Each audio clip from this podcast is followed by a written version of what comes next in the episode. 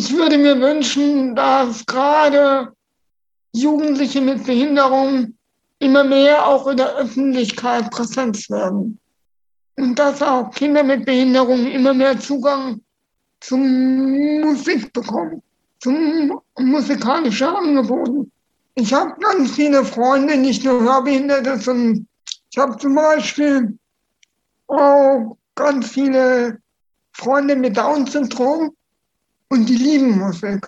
Aber das Angebot an musikalischen Angeboten für diese Personengruppe ist eher überschaubar. Wir sind on air in 3, 2, 1.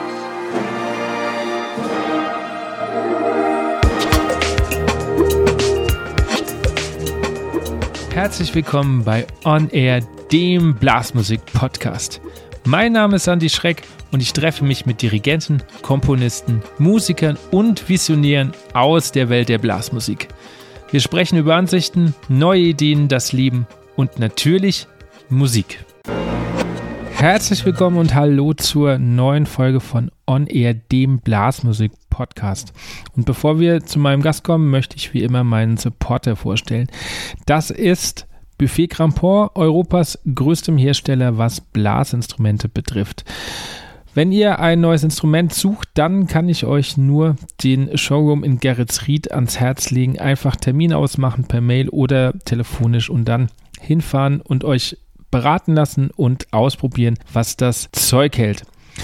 Mein heutiger Gast ist Simon Guichard.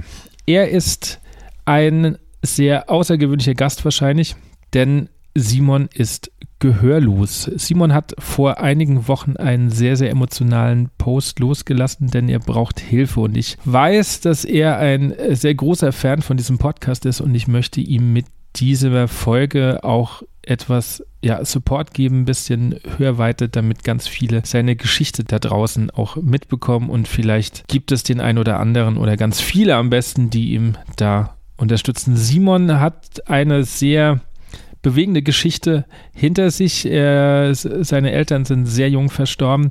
Seine Pflegeeltern sind dann auch noch verstorben, als er so zehn war. Er sitzt im Rollstuhl und ist gehörlos und spielt aber Trompete. Und genau um das geht es heute, ähm, um Musik. Was bedeutet Musik für ihn? Warum gibt er nicht auf?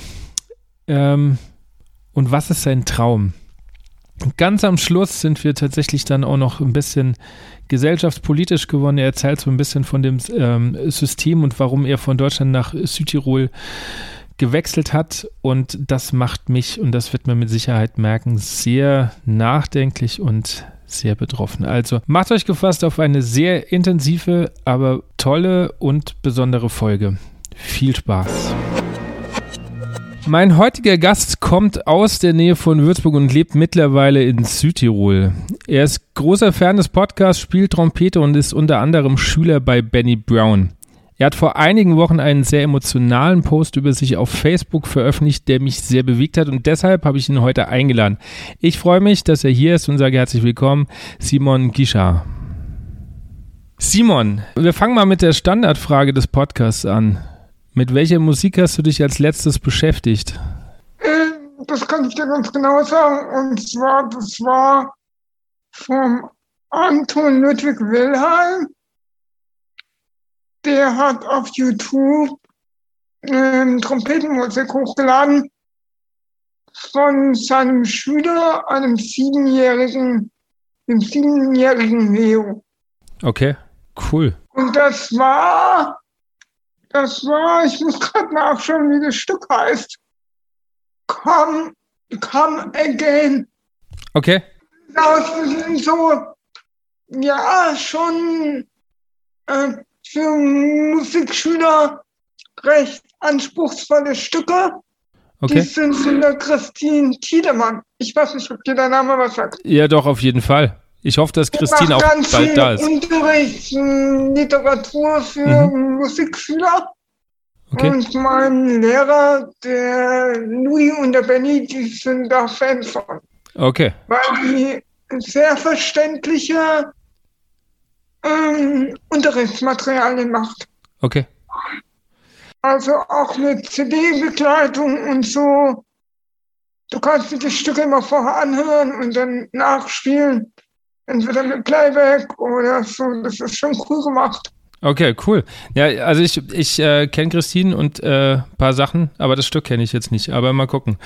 Äh, ich hoffe, dass Christine nächstes Jahr mal im Podcast vorbeischaut und dann. Ja, das wäre cool. Ich ja. mag Christine. Ich bin auch ein Fan von Christine. Okay. Die macht, ja, die macht immer bei uns so ähm, Jury von so ähm, Musikwettbewerben. Okay. Ja, stimmt, da Oder ist sie ja oft unterwegs. Von Stufen, Stufentest. Mhm. Da macht die dann immer für die Bewertungen. Okay. Ja. Simon, ich habe in der Einleitung gesagt, du hast ja einen Post vor ein paar Wochen gelassen, wo du quasi um die Unterstützung für die Gebühren für die Musikschule äh, bittest. Was die Zuhörer jetzt wahrscheinlich nicht wissen, ist, dass du eine besondere Situation hast. Ähm, willst du ein wenig drüber reden, was so besonders ja, ist? Es ist ganz einfach so. Ähm, ich studiere hier in Südtirol ähm, und habe aber das Problem, dass ich dadurch, dass ich keine Eltern mehr habe, also ich habe keine Eltern mehr, mhm. Ich bin in einer Pflegefamilie aufgewachsen. Ähm, die waren super toll und ich habe zu meinen Adoptivgeschwistern einen sehr guten Kontakt. Mhm. Die haben aber ihr ganzes Leben schon so viel für mich getan. Also ich war zehn Jahre alt, als elf Jahre alt, als meine Eltern gestorben sind. Und bin quasi bei meiner großen Schwester aufgewachsen, die zehn Jahre älter ist. Und ähm, jetzt hat das Jugendamt, äh, das die ganze Zeit die Förderung für die Musikschule äh, gemacht hat, die hat jetzt die Förderung eingestellt, weil ich eine bestimmte Altersgrenze erreicht habe. Und äh, äh, Musik bedeutet für dich ja sehr viel. Das sehe ich ja an deinen Posts und ähm, so auch, ähm, was ich von Benny schon gehört habe. Was die Zuhörer auch nicht wissen, ist, dass du eigentlich ja auch gehörlos bist. Ja, das ist korrekt. Willst du darüber auch noch ein bisschen, ein bisschen erzählen, dass die Zuhörer so einen kleinen Einblick noch bekommen, was, was deine Situation vielleicht auch, Ja, gerne. Am besten ja. ist, du stellst mir Fragen, weil es für mich einfacher ist. Okay. Du äh, warst nicht von Anfang an gehörlos, wenn ich das richtig ah, gehört habe. Ähm, ich bin mit neun Jahren an Hirnhautentzündung erkrankt. Okay. Äh, ist dumm gelaufen. Wir wissen nicht genau, ob das von dem Fleckenbiss kam oder ob es eine ähm, Virusinfektion war. Okay. Das heißt, du, du kannst, seitdem du neun bist, das sind jetzt dann schon, ja, das sind ja knapp 20 Jahre bald, mhm. äh, nicht mehr richtig hören. Genau. Seit wann spielst du Trompete? Seit meinem sechsten Lebensjahr. Okay. Das heißt, wenn ich das jetzt vielleicht mal so sagen kann, das ist auch was, was dir ziemlich viel Halt gibt, die Musik. Ja, ähm, das auf jeden Fall. Aber vor allen Dingen ist es halt auch was. Ähm, ich habe sehr, sehr gute Lehrer mit dem Benny und dem Anton Ludwig Wilhelm. Ist das sehr, also sehr motivierend, weil, du, weil ich da sehr viel auch Unterstützung bekomme und sehr viel Input bekomme und das ist vor allen Dingen auch, der Benny ist für mich nicht nur ein Lehrer, der ist für mich auch ein guter Freund.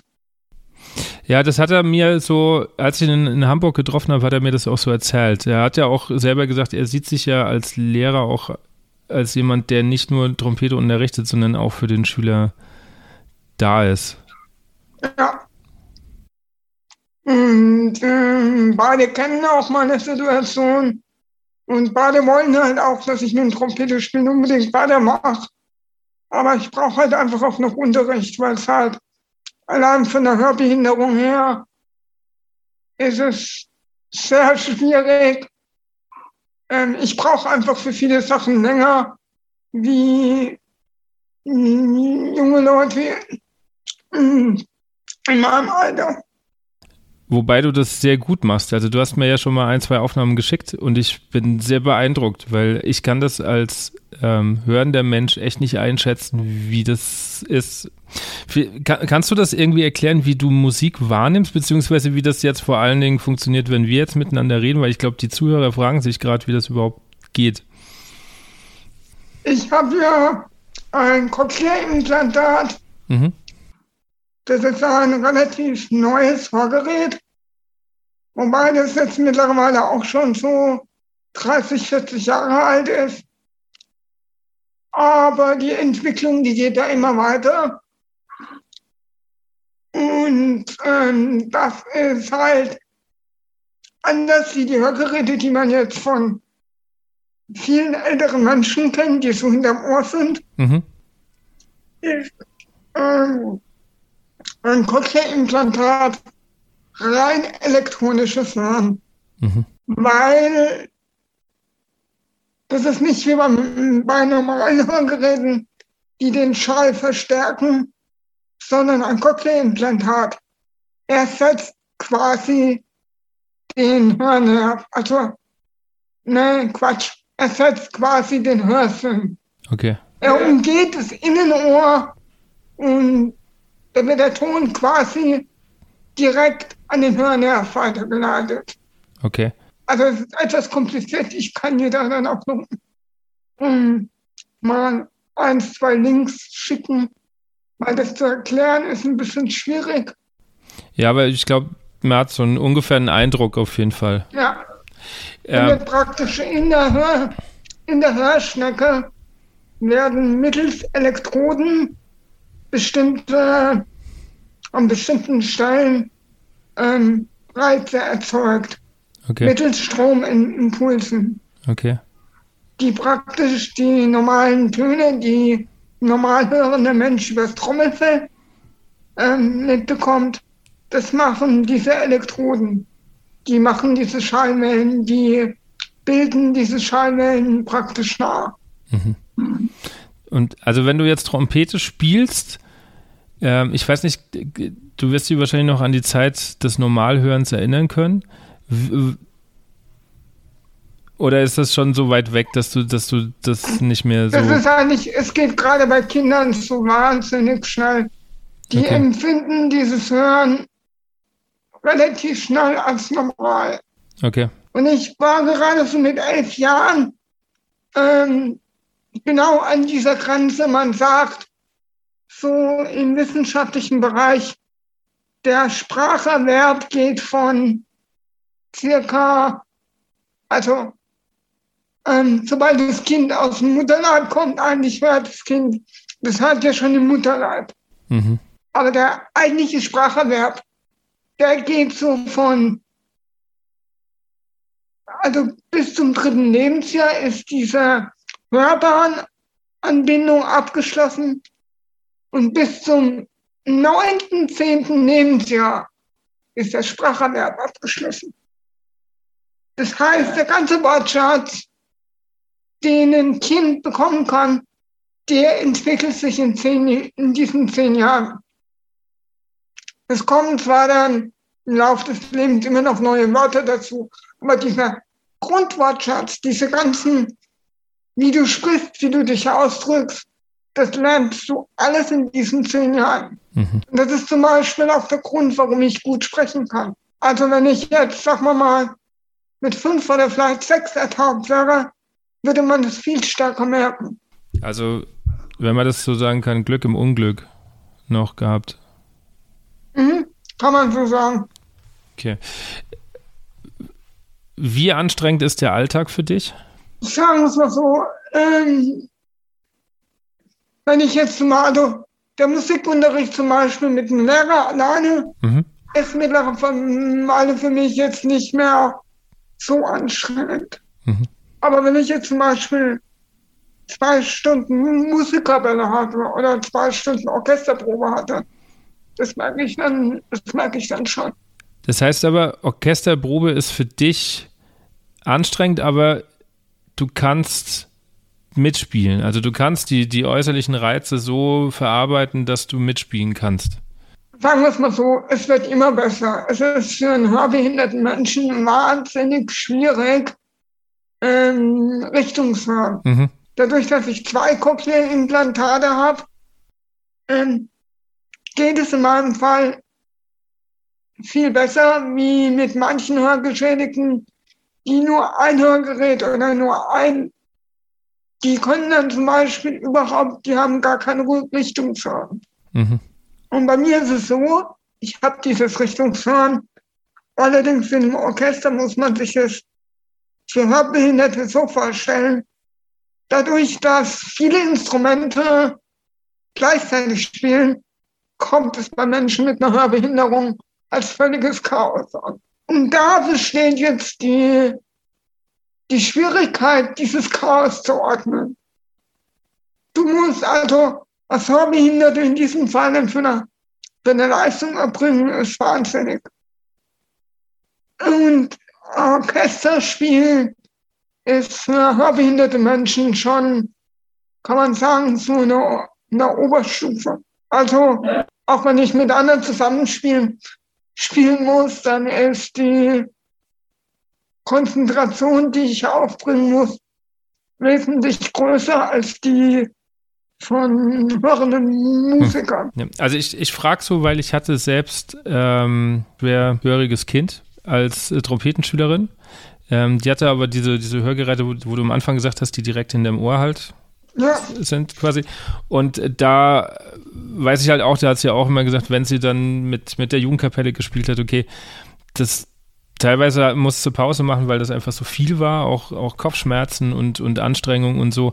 Ähm, und ich fand das damals schon immer sehr beeindruckend, wie sie damit umgegangen ist und wie sie da mitmachen konnte. Und ähm, also, wie gesagt, von außen ist das ja immer total schwer einzuschätzen. Deswegen ähm, muss ich vielleicht jetzt auch so komische Fragen stellen, um, um, einfach auch das mal zu vermitteln, was das überhaupt für eine Leistung ist, ähm, die, die du oder auch andere, die, die äh, ähm, hörbehindert sind, ähm, da aufbringen müssen. Musik ist halt für Hörbehinderte. Es gibt sehr wenige hörbehinderte Musiker, weil das halt wirklich ein, ein,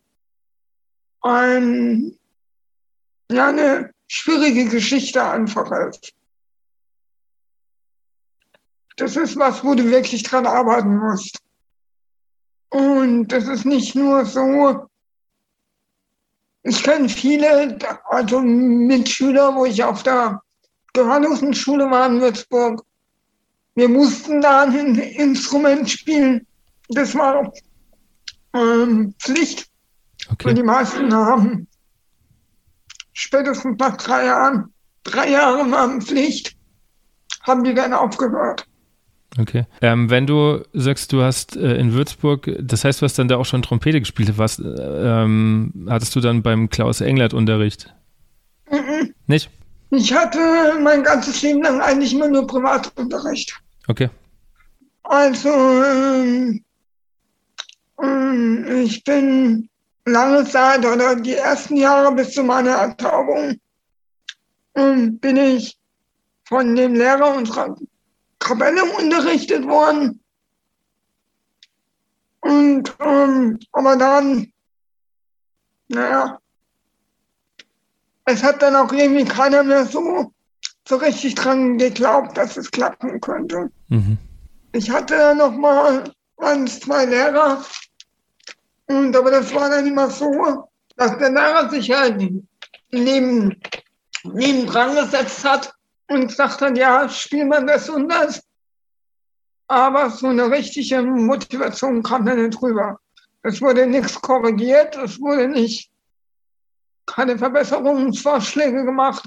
Einfach aus dem Grund, weil die Lehrer mit dem Thema Hörbehinderung nichts zu tun hatten.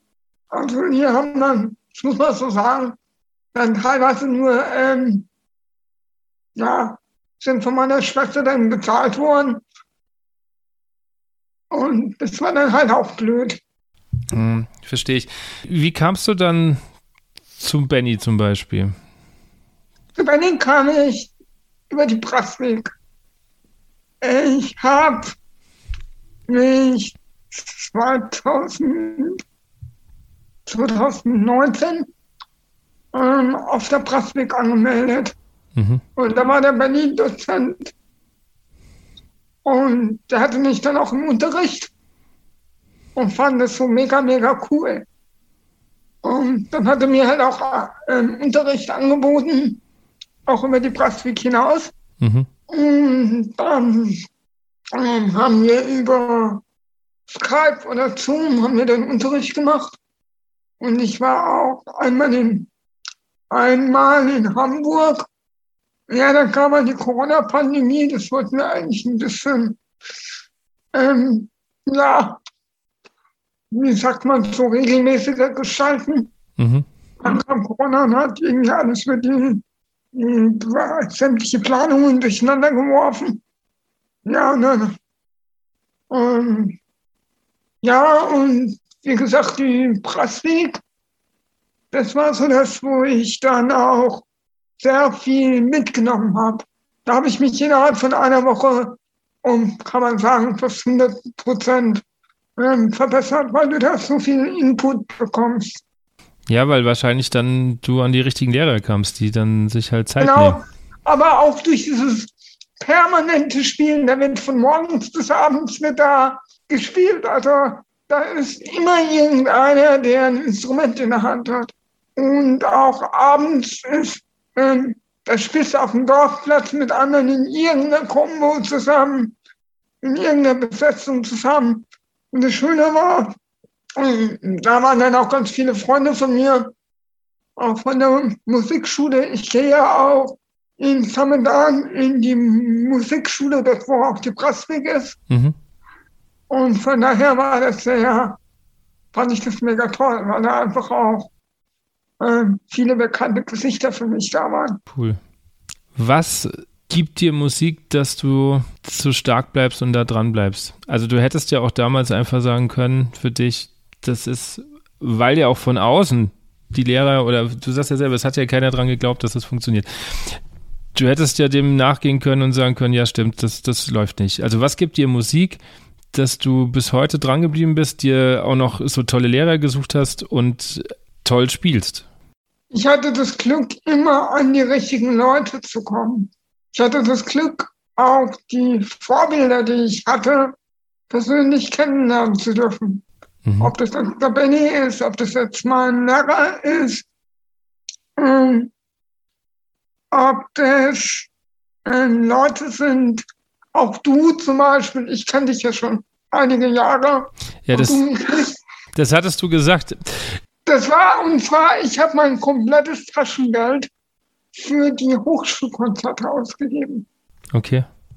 Ihr habt immer zum Beispiel mal ein Frankentheater oder auch in der Musikschule, mhm. Hochschule, da fanden immer so diese Semesterkonzerte. Ja, genau. Und da bin ich mal hingegangen. Und, äh, ja.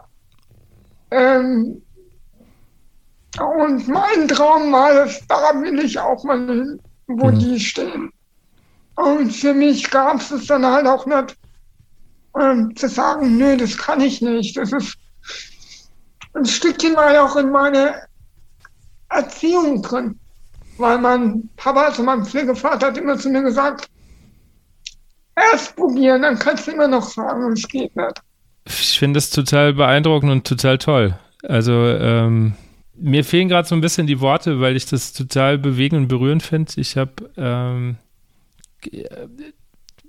ich habe auch eine Tochter, die ist ähm, krank und ähm, nicht hörend, sondern eher äh, laufend.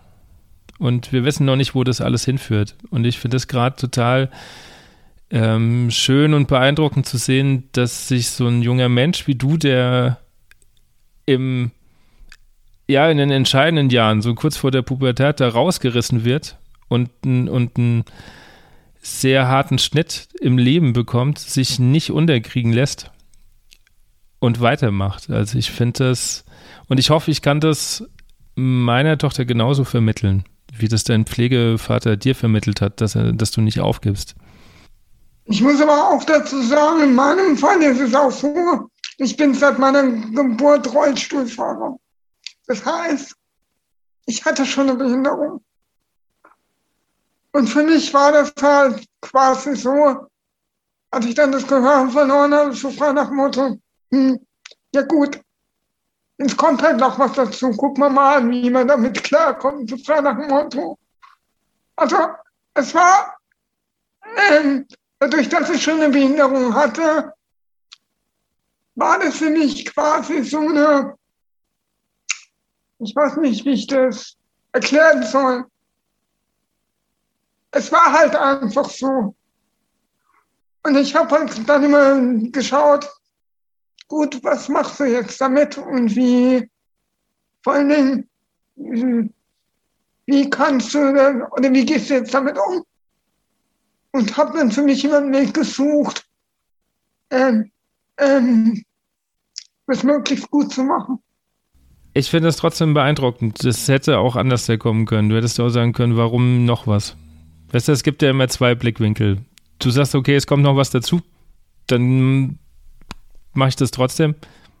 Du hättest auch sagen können, warum kommt das noch dazu und, und ähm, gehst den anderen Weg. Also ich finde das ja mega beeindruckend, deine, deine Einstellung. Also total super. Die Fragen, die du gerade ansprichst nach dem Warum, die habe ich mir natürlich auch gestellt. Das tut jeder. Ja, davon gehe ich Aber, aus. Aber ähm, ähm, mir hat man, mir haben meine Eltern immer gesagt, du kannst dir diese Fragen stellen, aber eine Antwort wirst du darauf nicht finden. Genau. Ja. Ähm, du hast zwei Möglichkeiten. Du kannst den Kopf in den Sand stecken, dann hilft dir aber keiner. Oder du machst das, was ich gemacht habe. Du gehst mit dieser Einschränkung offen um und sagst dann auch mal, hey, ich bin auch noch da und ich brauche Hilfe oder ich möchte das aber gerne lernen. Und ich glaube, dass das Wichtigste in so einer Situation ist, dass man sich Leute sucht, ähm, mit denen man gut kann. Und dass man sich auch Leute sucht, ähm, sich eine Umwelt schafft, das einen unterstützt. Also es klingt ja so, dass, dass du das geschafft hast. Ja, also zumindest bin ich auf einem guten Weg. Also, und vor allen Dingen habe ich halt auch das Glück, dass ich wirklich zwei super tolle Lehrer habe. Und ähm, Benny ist halt für mich mehr so ein, so ein Mentor-mäßig, so ein bisschen mhm. so ein Freund, der mich dann auch immer mal wieder in die richtige Richtung schubst oder der auch immer, immer mal wieder sagt, komm, der hat mich auch schon mal mit so ähm, Konzerten genommen, wo ich dann auch spielen durfte und so. Cool. Und das macht halt was mit einem. Ja, das auf jeden Fall. Und auch mein anderer Lehrer. Zum Beispiel, als ich auch schon mit, mit, mit Bozenbrat spielen durfte. Das ist natürlich super. Also, ähm, ja, das macht was mit dem Schüler. Wenn du so eine Möglichkeit kriegst, da hörst, wenn du da aufhörst, bist du doof, muss ich ganz ehrlich sagen. Also das ja. ist jetzt schon mal. Weil das sind Dinge, die vergisst man nie wieder. Definitiv. Kommen wir nochmal zu deinem direkten Anliegen. Die Zuhörer haben das jetzt alles gehört, wenn die jetzt sagen, okay, ich will den Simon unterstützen. Was brauchst du konkret und wie kann man dich unterstützen? Unterstützen, ähm, also ich brauche, kurz gesagt, Geld. Mhm. Und zwar um die hm, Musikschulgebühren zu bezahlen. Und wie man mich unterstützen kann, man kann das durch Spenden machen. Das kann man über PayPal oder Banküberweisung machen. Mhm. Da schicke ich dir dann nachher auch noch die. Genau. Ich stelle das dann alles in die Show Notes und dann können die Leute sich direkt Genau. bei dir melden und dir gleich die Spende zukommen lassen. Und ähm, ich freue mich auch immer mal wieder über Rückmeldungen. Ich habe angefangen, kleine Musikvideos zu machen und ähm, habe mir jetzt auch ähm, in Lockdown äh, einen YouTube-Kanal gemacht. Da lade ich schon immer mal wieder so kleine Clips hoch. Mhm. Das ist auch was, was, was mir wahnsinnig viel Spaß macht. Den verlinke ich natürlich auch in den Show Notes, dass man dann direkt gleich mal gucken kann, was du da machst. Und ähm, das macht halt echt riesig Spaß, so sowas zu machen, was zu produzieren und dann zu schauen, am Ende ein fertiges Produkt in der Hand zu haben. Ja, das kann ich nachvollziehen. Ich weiß, wie das ist mit, mit was produzieren und dann hat man was und, und ähm, guckt, wie die Welt darauf reagiert. Ja, das ist schon. Ich freue mich jetzt auch drauf, dass ich bei uns ähm, jetzt an Weihnachten mit der Jugendkapelle auch so Weihnachts Weihnachtsstücke aufnehmen darf, Mhm. die dann ins Netz gestellt werden. Und da, da freue ich mich auch schon drauf. Da bin ich gespannt. Musst du mir schicken, wenn es fertig ist. Unbedingt. Okay, Simon, ich mache, ähm, kennst du ja eine Schnellfragerunde, will ich mit dir auch noch machen. Fangen wir mal an. Deutschland oder Südtirol? Südtirol. Warum? Ähm, Südtirol ist für mich mehr Heimat wie Deutschland, weil ich mich einfach hier, ja, durch die ganze Mentalität, aber auch durch, äh, ich habe hier wahnsinnig schnell und wahnsinnig viele Freunde gefunden. Mhm. Seit wann bist du jetzt in Südtirol? Ein Jahr, etwas mehr als ein Jahr. Okay, und dann sagst du, du, das ist schon mehr Heimat als Deutschland, okay.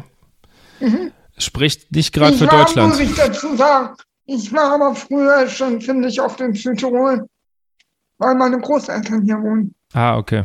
Beziehungsweise die, die kommen von hier. Daher die Verbindung. Nächste Frage. Ich hoffe, ich habe das äh, richtig. Ich, ähm, du spielst auch Klavier, gell? Ja, Gut. Klavier oder Trompete? Trompete. Warum? Mir gefällt der Klang einfach besser und die Herausforderung an der Trompete ist größer als die am Klavier. Okay, ja. Ähm, Ensemble oder äh, Solo spielen? Das ist schwierig. Hm. Solo, also ich bin nicht so, also, nee, eigentlich war das Solo in dem Ensemble. Das ist cool. Okay, das ist Solo im Ensemble, okay. okay. Welches Buch, welchen Film sollte man mal gelesen oder geschaut haben? Die Kinder des Monsieur Mathieu. Okay, sehr schöner Film, ja. Gibt es auch ein Buch? Ein Buch, da finde ich die Harry Potter Geschichten cool. Okay, bist schon der Zweite, der das nennt. Hat, hatte ich auch schon mal. Ich glaube, Matthias Werner von Federspiel fand er auch Harry Potter ziemlich cool. Welche Aufnahmen sollte man mal gehört haben? Welche Aufnahmen? Ja, was ist deine Lieblingsaufnahme? Simon Gabriel, die Grande Fantasie. Das ist ein elfjähriger Schüler, der spielt wie ein großer. Der spielt, da kann ich dir mal einen Link schicken. Mhm, gerne. Auch ein Schüler von meinem Lehrer, der spielt wie ein großer. Da denkst du nicht, dass du ein Kind vor dir hast. Cool. Ja, ich frage ja am Schluss immer nach, nach persönlichen Wünschen und Wünschen für die Blasmusikszene. Persönliche Wünsche kann ich mir ja, also das, deswegen sind wir ja auch hier. Ähm, natürlich, dass dich viele äh, Menschen da draußen unterstützen, damit du weiterhin an der Musik, äh, Musikschule teilhaben kannst und deinem Traum immer weiter nahe kommst, dass du noch öfter auf der Bühne stehst. Ähm, Gibt es noch andere persönliche Wünsche? Ich würde mir wünschen, dass gerade Jugendliche mit Behinderung ähm, immer mehr auch in der Öffentlichkeit Präsenz werden. Und dass auch Kinder mit Behinderung immer mehr Zugang zum Musik bekommen, zum musikalischen Angeboten. Ich habe ganz viele Freunde, nicht nur Hörbehinderte, sondern ich habe zum Beispiel auch ganz viele Freunde mit Down-Syndrom und die lieben Musik. Aber das Angebot an musikalischen Angeboten für diese Personengruppe ist eher überschaubar. Woran glaubst du, liegt das? Kinder mit Down-Syndrom sind meistens sehr, sehr liebe Kinder, aber sehr speziell auch. Mhm. Also, dadurch, dass ähm, ähm, das eine Form der geistigen Behinderung ist, kannst du da keinen keinen Musikschullehrplan von A bis Z machen. Da ist dann halt wirklich individuelle Förderung gefragt. Und das sind halt auch wirklich mal, wie sagt man dazu, unkonventionelle Konzepte gefragt. Mhm. Ich bin ziemlich froh, dass die Musikschule in Eppern und die Musikschule in Samadan, dass die, die diesen Weg gehen. Weil sonst kannst du das nicht machen. Mhm. Glaubst du, dass das eher das System ist oder eher auch die Ausbildung an von den Lehrern? Beides. Beides. So wie du, also du kommst als Musiklehrer eher selten in Kontakt mit Schülern mit Behinderung, mhm.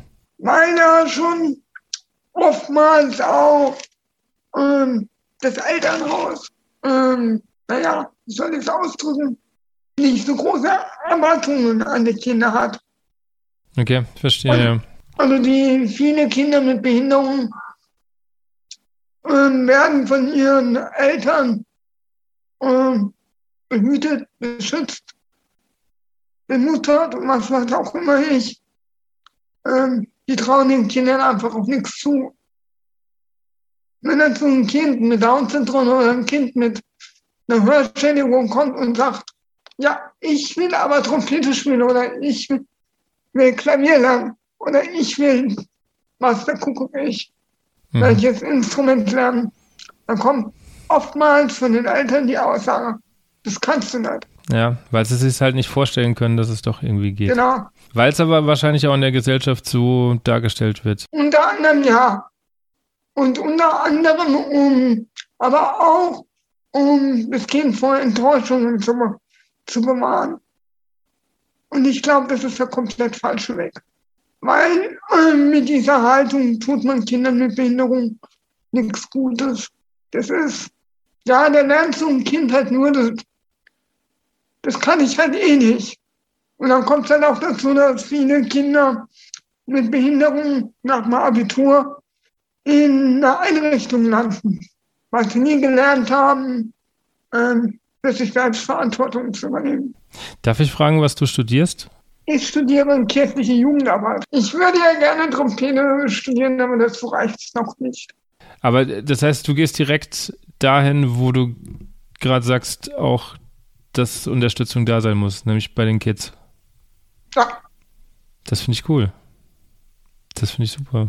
Wenn man mit Inklusion anfangen will, dann muss man das bei den Kindern machen. Du kannst es nicht erst äh, machen, wenn die Leute erwachsen sind. Das musst du so früh wie möglich machen und zwar im Kindesalter, möglichst noch im Kindergarten, ähm, sodass gar nicht, dass es für die Kinder normal ist. Und da muss ich ganz echt sagen, da hat Italien einen Vorteil gegenüber Deutschland. Das Schulsystem hier ist viel, viel, viel äh, besser für Kinder mit Behinderung wie das deutsche Schulsystem. Weil das italienische Schulsystem nicht auf, auf Separierung ähm, ausgelegt ist, sondern da gehen Schüler mit Behinderung in dieselbe Schule, in dieselbe Klasse wie Kinder ohne Behinderung. Ja, dass wir im Bildungssystem viel ändern müssen, das, äh, da läufst du bei mir offene Türen ein. Aber wenn wir das Fass aufmachen, sitzen wir morgen, glaube ich.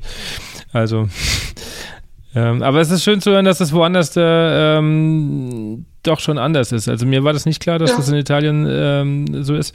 Aber das äh, freut mich auf jeden Fall zu hören, dass das in anderen Ländern oder dass man in anderen Ländern schon weiter also ich ist. Kenne, ich war mit dem Pfadfindern schon in den USA Mhm.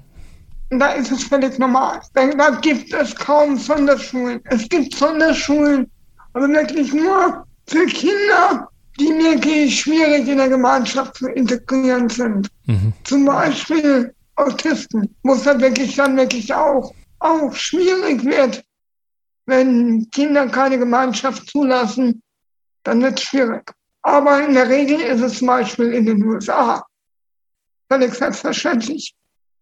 Und du wirst auch in den USA, kommst du als Rollstuhlfahrer zum Beispiel, um mal von der Behinderung wegzukommen, kommst du überall rein, in jedes öffentliche Gebäude. Da hast du auch den Anspruch drauf. Und wenn du in den USA zum Beispiel an einem Bahnsteig stehen würdest und der Zug, der kommt, was in Deutschland ganz oft passiert, ist nicht barrierefrei, dann hast du in den USA einen Sprung auf Schadenersatz. Und zwar nicht irgendwelche Peanuts, sondern das geht dann schon echt richtig in, ins Moos rein. Und deswegen ist dort alles, alles barrierefrei. Das hat auch viel, dort viel mit diesen Invaliden, mit diesen Kriegsinvaliden zu tun. Weil es dort sehr, sehr viele Kriegsinvaliden gibt. Und das ist halt zum Beispiel gerade in Europa noch ein ziemliches, ähm, ja, hinterherhinken. Es gibt Länder, die sind, sind schon sehr weit, das muss man auch anerkennen. Ähm, die Schweiz zum Beispiel ist viel, viel, viel weiter, viel, viel, viel weiter als ähm, Deutschland, Italien, Italien, Frankreich und ähm, auch Schweden und auch die nordischen Länder. Das ist genauso wie ihnen, also was ich jetzt kennengelernt habe. Schweden zum Beispiel ist genauso. Du kommst in Schweden in jedes öffentliche Gebäude rein. Du hast dort in der Schule an, Anspruch auf einen Gebärdendolmetscher. Okay. Ja, da sind wir weit weg hier. ja, eben. So, ja. Und das ist zum Beispiel ein Punkt, den es halt auch gerade in Deutschland mit seinen Sonderschulen halt schwierig macht. Wenn du da in Deutschland nicht gerade jetzt ein exzellent guter Schüler bist, ist der Weg vorgegeben.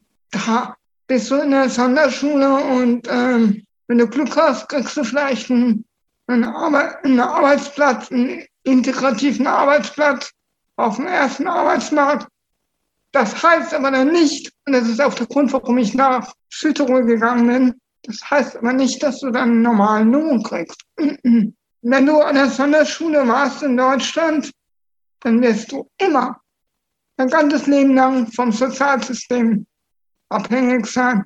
Du wirst aus diesem System kommst du dann nicht raus. Das ist ein unglaublicher Kampf, aus diesem Abhängigkeitsverhältnis vom Staat rauszukommen. Die meisten Menschen mit Behinderungen, die ich kenne, die sind Sozialhilfeempfänger.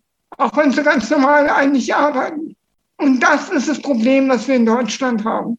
Es ist wahnsinnig schwierig, auf dem freien Arbeitsmarkt eine Stelle zu bekommen. Und es ist wahnsinnig schwierig, dich als Mensch mit Behinderung um selbstständig zu machen, weil der Staat dir das nicht zutraut. Und weil der Staat das auch gar nicht will. Es ist schwierig, das als, als Mensch ohne Behinderung nachzuvollziehen, aber es ist so. Das System in Deutschland ist darauf ausgelegt, dass jede Kommune in Deutschland, also jedes Landratsamt, ähm, Geld bekommt für Menschen mit Behinderung. Und aus diesem Grund ähm, ist es, sind die Landratsämter oder in manchen Bundesländern sind es die Bezirke, in anderen Bundesländern. Im Norden sind es, glaube ich, die Kreise, wenn ich es richtig im Kopf habe, sind die bestrebt, die Menschen mit Behinderung ähm, in ihren Einrichtungen zu halten, weil sie dafür Geld bekommen. Es ist so, es ist traurig, aber es ist so. Also du merkst, glaube ich, gerade, dass ich ziemlich fassungslos bin und ruhig werde, weil ich gerade nicht weiß, was ich dazu sagen soll. Mir war das nicht klar. So. Es ist man muss das ganz klar so sagen. Ich finde zum Beispiel Werkstätten für Behinderung, für Menschen mit Behinderung eigentlich eine tolle Geschichte, weil die Menschen dort so arbeiten dürfen, wie sie können. Aber jetzt kommt der Knackpunkt. Die Menschen arbeiten dort acht Stunden am Tag. dieselben Arbeiten, die in der freien Wirtschaft gemacht werden, indem manche, es geht von Schrauben einpacken bis hin zu komplexen Büroarbeiten. Aber diese Menschen verdienen für diese acht Stunden nicht mehr als etwas mehr als 100 Euro und kriegen dafür dann natürlich Sozialleistungen. Aber wenn jetzt so Menschen wie ich jetzt, die völlig geistig klar im Kopf sind, die wissen natürlich, dass das so nicht sein müsste. Und genau das ist eben das Problem, das du vorhin angesprochen hast. Warum so wenig Menschen auch in der Musikbranche tätig sind. Weil jeder Behinderte einerseits den Staat Geld kostet, einerseits aber auch Geld bringt, indem gewisse Arbeiten von Menschen mit Behinderung gemacht werden, die in der freien Wirtschaft höher bezahlt werden müssen, aber in den Werkstätten für Behinderung für einen Bruchteil dessen bezahlt werden. Das muss man so sagen, das muss man, das ist ein, ein Punkt, den ich jetzt aufgemacht habe, den möchte ich aber einfach auch mal zum Nachdenken mal mitgeben. Auf jeden Fall. Weil ich glaube, dass es einfach wichtig ist, dass es auch mal Leute gehört haben. Ich finde Einrichtungen, also so Werkstätten vom pädagogischen her wertvoll, aber nicht vom Selbstständigkeitsprinzip her. Und deswegen habe ich mich da immer ge gewehrt oder ge geweigert, wenn vom Arbeitsamt ein Brief kam, ich sollte doch bitte in eine Werkstatt für Behinderte gehen dann habe ich alles dafür getan, dass es nicht so ist. Und letztendlich hat diese Haltung ähm, mich halt auch ins Ausland getrieben, weil es anders nicht mehr machbar war. Und vor allen Dingen in der Pandemie, also im Lockdown, hatte ich quasi keine Ausrede mehr, weil es keine Auftritte gab, weil es keine Musikschule in Anführungszeichen gab. Und ähm, wenn ich dann nicht gesagt hätte, ähm, ich studiere jetzt im Ausland, dann wäre mir das wahrscheinlich auch äh, nicht erspart geblieben. Die können da dann schon sehr rigoros sein und können sagen, ja, wenn du nicht in die Werkstatt gehst, dann entziehen wir dir die Sozialleistungen. Und da hast du dann ähm, eigentlich so gut wie keine Chance. Wenn du eine Wohnung hast, die du bezahlen musst, wenn du ähm, musst du von irgendwas leben. Und wenn du Student bist und keine Eltern hast, dann bist du darauf angewiesen. Und genau das ist der Punkt. Und genau um wieder darauf zurückzukommen, das ist auch der Grund, warum ich auf äh, Hilfe zur Musikschule angewiesen bin. Okay, also ich hoffe, dass wir ganz viele finden, die dich unterstützen, die dir ja das ermöglichen. Und ich ähm, bedanke mich, dass du dir Zeit genommen hast und auch so offen und ehrlich darüber sprichst. Und, äh, und mir vor allen Dingen Einblicke gibst, auch in ähm, jetzt so politisch relevanten Dinge, worüber man sich halt tatsächlich nie Gedanken macht. Ich hoffe, dass wir uns auf jeden Fall irgendwann mal persönlich treffen. Also das würde ich mir auf jeden Fall wünschen, weil ich habe dich schon einige Zeit auch so verfolgt, wenn du auch immer so deine Sachen postest. Und das finde ich immer mega, mega cool. Das freut mich zu hören. Auch wenn ich mir deine, auch wenn ich mir deine Post, Posting, also deine ähm, Aufnahmen immer hunderttausend Mal anhören muss, bis ich weiß. Aber ich finde schön, dass du dir die Mühe überhaupt machst, äh, das zu machen. Und äh, also wenn wir uns mal sehen, spielen wir auch zusammen. Nehme ich meine Trompete mit. Und dann oh ja. spielen wir auf jeden Fall Duette. Unbedingt, unbedingt. Okay. Simon, vielen, vielen Dank. Das war die 42. Folge und vielen Dank an Simon, dass er seine bewegende Geschichte mit uns geteilt hat. Und ich weiß nicht, wie es euch geht, aber schon beim Interview und jetzt auch beim Nachhören bewegt es mich unfassbar und ja, ich bin teilweise wirklich fassungslos, wie das System mit behinderten Menschen umgeht. Umso wichtiger ist es, dass natürlich sein Wunsch in Erfüllung geht, wenn ihr da draußen jetzt sagt, okay, ich möchte dem Simon helfen und sei es noch der kleinste Betrag. Ich glaube, Simon freut sich über alles, was er an Unterstützung bekommt. Dem schreibe ich in die Show Notes die Kontaktdaten, die Bankdaten, die PayPal-Daten, sodass ihr direkt ähm, was überweisen könnt, die Spende. Wer natürlich auch Kontakt aufnehmen will, findet Simon auch auf Facebook. Er hat ja selber gesagt, er freut sich natürlich gerne über Feedback und ich werde natürlich auch seinen YouTube-Kanal verlinken, sodass man auch mal hört, was er da spielt. Und ich bin ganz ehrlich, ich finde es fantastisch. Als hörender Mensch ist es schwer vorstellbar, was er da leistet. Und äh, wenn ich mir seine Aufnahmen anhöre und jeder, der ein Blechblasinstrument spielt, weiß, wie schwer das ist, weil wir ja nicht für jeden Ton einen Griff haben, wie auf der Klarinette, sondern tatsächlich die Töne vorhören müssen und die anpeilen. Also das ist unglaublich, was er da leistet und dann auch noch mit einem anderen Instrument zusammenspielt. Ja, Hut ab, welche Leistung dahinter steckt. Das war jetzt die letzte Folge vor der Weihnachtspause. Im Januar geht es weiter. Ich kann auch schon den Gast der ersten Folge im Januar verraten. Das ist niemand geringeren als Reinhold Bieber vom Blechhaufen. Ich wünsche euch eine ja, kurze besinnliche Adventszeit haben wir jetzt noch, eine ruhige Weihnachtszeit, einen guten Rutsch. Kommt gut ins neue Jahr, bleibt gesund, passt auf euch auf und ich freue mich, wenn wir uns im Januar wiederhören. Bis dahin, eine gute Zeit.